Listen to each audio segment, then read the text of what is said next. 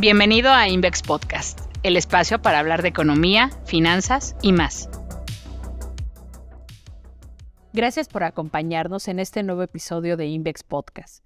Mi nombre es Vanessa Gamboa y hoy quiero hablarte de la perspectiva mensual Invex para este mes, mayo 2023. Centrémonos en los tres temas más importantes, que son economía, tipo de cambio y tasas y por último bolsas. Empecemos por economía. Además del sector residencial, otros sectores en Estados Unidos comienzan a mostrar ciertas señales de debilidad. Ha destacado el mercado laboral, donde las solicitudes iniciales del seguro de desempleo han repuntado significativamente y donde es posible observar menos vacantes laborales, esto ante la expectativa de un freno en la demanda.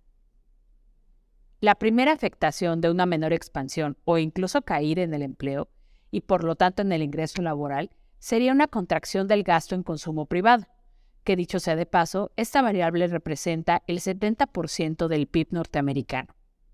Además, los principales indicadores de la industria han registrado un desempeño negativo. Para nosotros en INVEX, la previsión para el crecimiento del PIB de Estados Unidos en 2023 se ubica en 0.9%. Una mayor probabilidad de recesión dentro de los siguientes 12 meses y continuas caídas en el índice de indicadores adelantados refuerzan la expectativa de una contracción económica en la segunda mitad del año. Y es precisamente la posibilidad de observar una caída del PIB en el segundo semestre la que facilitaría un descenso de la inflación norteamericana. Por ahora, después de cerrar 2022 en 6.5% anual, en INVEX estimamos una tasa del 4.1% al cierre de 2023, es decir, de 5.7% a 3.6% en la parte subyacente, respectivamente.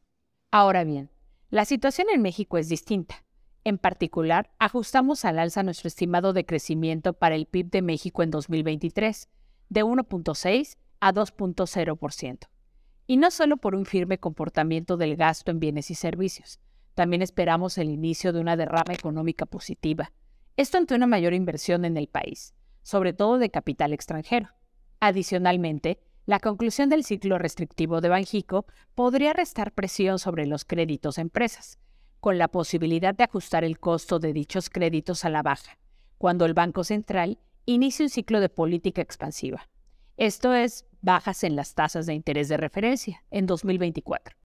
Redondeando, pese a un mayor crecimiento, no anticipamos que la inflación vaya a repuntar aunque ésta podría disminuir a un ritmo moderado, sobre todo en la parte subyacente.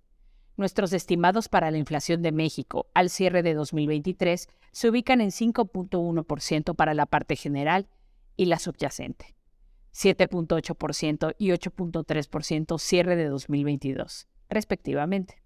En lo que respecta al tipo de cambio y tasas, con el inicio de mayo, la Reserva Federal habrá incrementado la tasa de interés de referencia en 25 puntos base, para llegar al rango del 5% y 5.25%, con lo cual se alcanzaría el objetivo descrito en la mediana de las expectativas de los miembros de la Fed, reflejadas en las gráficas de puntos. Con ello, se mantiene la posibilidad de que la Fed haga una pausa en el ciclo de restricción monetaria. Por último, hablemos de la perspectiva para las bolsas. La verdad es que la información que reciben los inversionistas hace difícil fijar una postura contundente para las bolsas, que operan con volatilidad y poca fuerza. Por un lado, la convicción de que la Fed haría un pronto viraje en su política monetaria ha perdido fuerza y regresa la presión a las valuaciones. Y por otro lado, la temporada de reportes corporativos es mejor a lo esperado e incluso ha servido de soporte para los mercados, pero aún quedan muchas compañías por entregar sus cifras y el escenario sigue luciendo cargado de riesgos. Y tal vez por ello es por lo que a pesar de este mejor dinamismo, pocos analistas mejoran sus estimaciones para el año completo y esperan que las utilidades del Standard Poor's 500 crezcan solo 1.1% en 2023. Las proyecciones para el nivel del Standard Poor's 500 al cierre del año tampoco han sufrido cambios significativos, la mediana del consenso de Bloomberg se ubica en 4.025 unidades. El escenario nos parece que sigue siendo poco favorecedor para la renta variable y que sinceramente será necesario más que solo buenos reportes corporativos para mantener un rally consistente.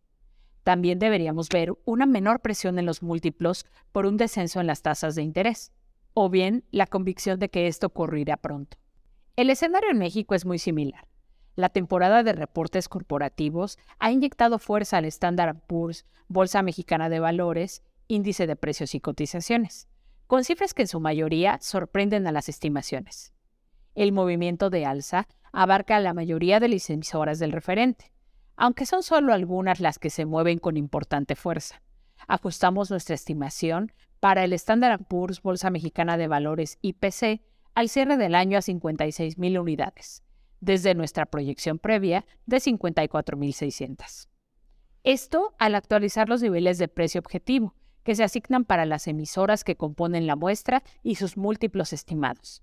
Si deseas conocer más de la perspectiva mensual Index para este mes, mayo 2023, puedes consultarlo en nuestro sitio web, tusociofinanciero.com.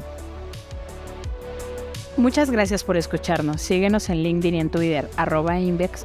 Puedes conocer más en nuestro blog tusociofinanciero.com y en nuestro sitio web, invex.com.